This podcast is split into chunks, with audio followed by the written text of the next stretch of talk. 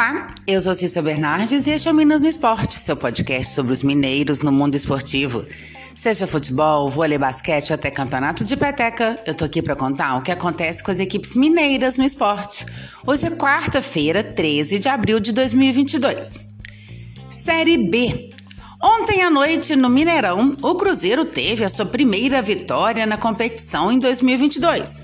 Venceu o Brusque por 1 a 0 com gol do artilheiro Edu. O único gol da partida saiu no finalzinho, aos 37 minutos da segunda etapa. Vagninho recebeu de Adriano no meio-campo, deu boa assistência para Edu, que infiltrou na área, mas o goleiro Juan salvou na primeira tentativa.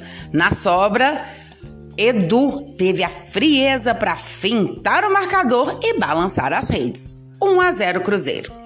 Agora a equipe celeste foca suas atenções na Copa do Brasil.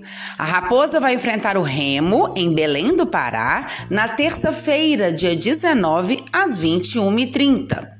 Pela Série B, o próximo adversário é o Tombense. O jogo está marcado para o sábado, dia 23, às 19 horas, no estádio Soares de Azevedo, em Muriaé. O Cruzeiro de Paulo Pesolano jogou com Rafael Cabral, Rômulo, Oliveira, Eduardo Brock e Rafael Santos. O William Oliveira, Mitkov, depois Matheus Bidu e Neto Moura, depois Adriano. Vitor Leque, depois Josefer, Rodolfo, depois Vagninho e Edu. O Brusque, sob o comando de Vaguinho Dias, jogou com Juan Carneiro, Totti, Everton Alemão, Bruno Aguiar e Alex Juan, Rodolfo Potiguar, Zé Mateus, Mateus Trindade, depois Felipe Manuel e Diego Jardel, depois Juliano, Fernandinho e Lucas Silva, depois Jailson. E hoje à noite tem jogo histórico na Libertadores. Atlético e América se enfrentam pela segunda rodada da fase de grupos. A partida será no Mineirão às 21 horas. Essa é a primeira vez que acontece um clássico mineiro na competição continental. Pelo Atlético, o técnico turco Mohamed tem quase todo o elenco alvinegro à sua disposição. Em recuperação de cirurgia no joelho, o lateral esquerdo Dodô, que é reserva de Arana, é o único desfalque. O volante Tietê também está fora. Ele rescindiu o contrato de empréstimo com o Galo e está a caminho do Botafogo. Em relação ao time que jogou contra o Internacional no final de semana, o treinador deve fazer quatro alterações. Poupados, o lateral direito Mariano e os meio-campistas Jair, Zaracho e Nátio Fernandes tendem a entrar nos lugares de Guga, Otávio, Ademir e Sacha. A zaga deverá ser formada por Natan Silva e Júnior Alonso. Na estreia da Libertadores diante do Tolima, Mohamed optou por uma formação mais experiente, colocando Diego Godin na vaga de Natan. No América, a novidade começa pelo comando. Será o retorno do técnico Wagner Mancini à frente do time. Porém, o treinador ainda não sabe se poderá ficar à frente da equipe à beira do gramado, pois ele ainda não foi registrado no BID da CBF e também aguarda a liberação da Comebol. Caso ele não esteja apto a tempo, o auxiliar permanente Diogo Giacomini vai assumir a função. A principal dúvida sobre a escalação alviverde está na formação que será utilizada. Se Mancini mantiver o estilo de jogo com três atacantes, Paulinho Boia deve ser o titular. Mas, caso ele mude para o sistema 4-4-2, Juninho Valoura deve ficar com a vaga. O único desfalque certo da equipe é o atacante Wellington Paulista, que segue se recuperando de uma lesão muscular na panturrilha direita.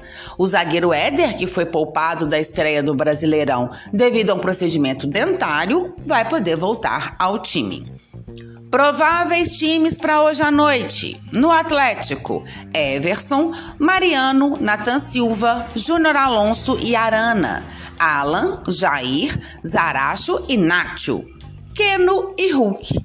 Pelo América, Jailson, Patrick, Herman Conte ou Éder, Iago Maidana e Marlon. Juninho, Lucas Cal e Alê, Everaldo, Pedrinho e Paulinho Boia ou Juninho Valoura. Vôlei. Em jogão, ontem à noite, o Dentil Praia Clube venceu o Sesc Flamengo por 3 sets a 2 e empata então a série melhor de 5 nas semifinais da Superliga Feminina.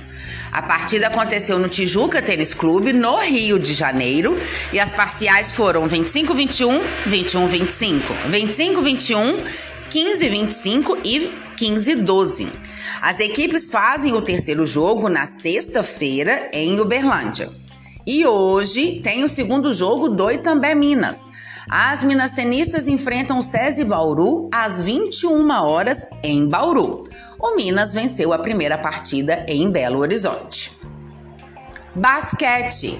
1, 2, 3 Minas foi superado pelo Bauru por 101 a 69 ontem à noite. Foi o penúltimo jogo da fase classificatória do Novo Basquete Brasil, o NBB. Já garantido nos playoffs da competição, o time minas tenista ocupa a terceira posição na tabela. O próximo jogo é amanhã, às 20 horas, contra o Pinheiros, em São Paulo.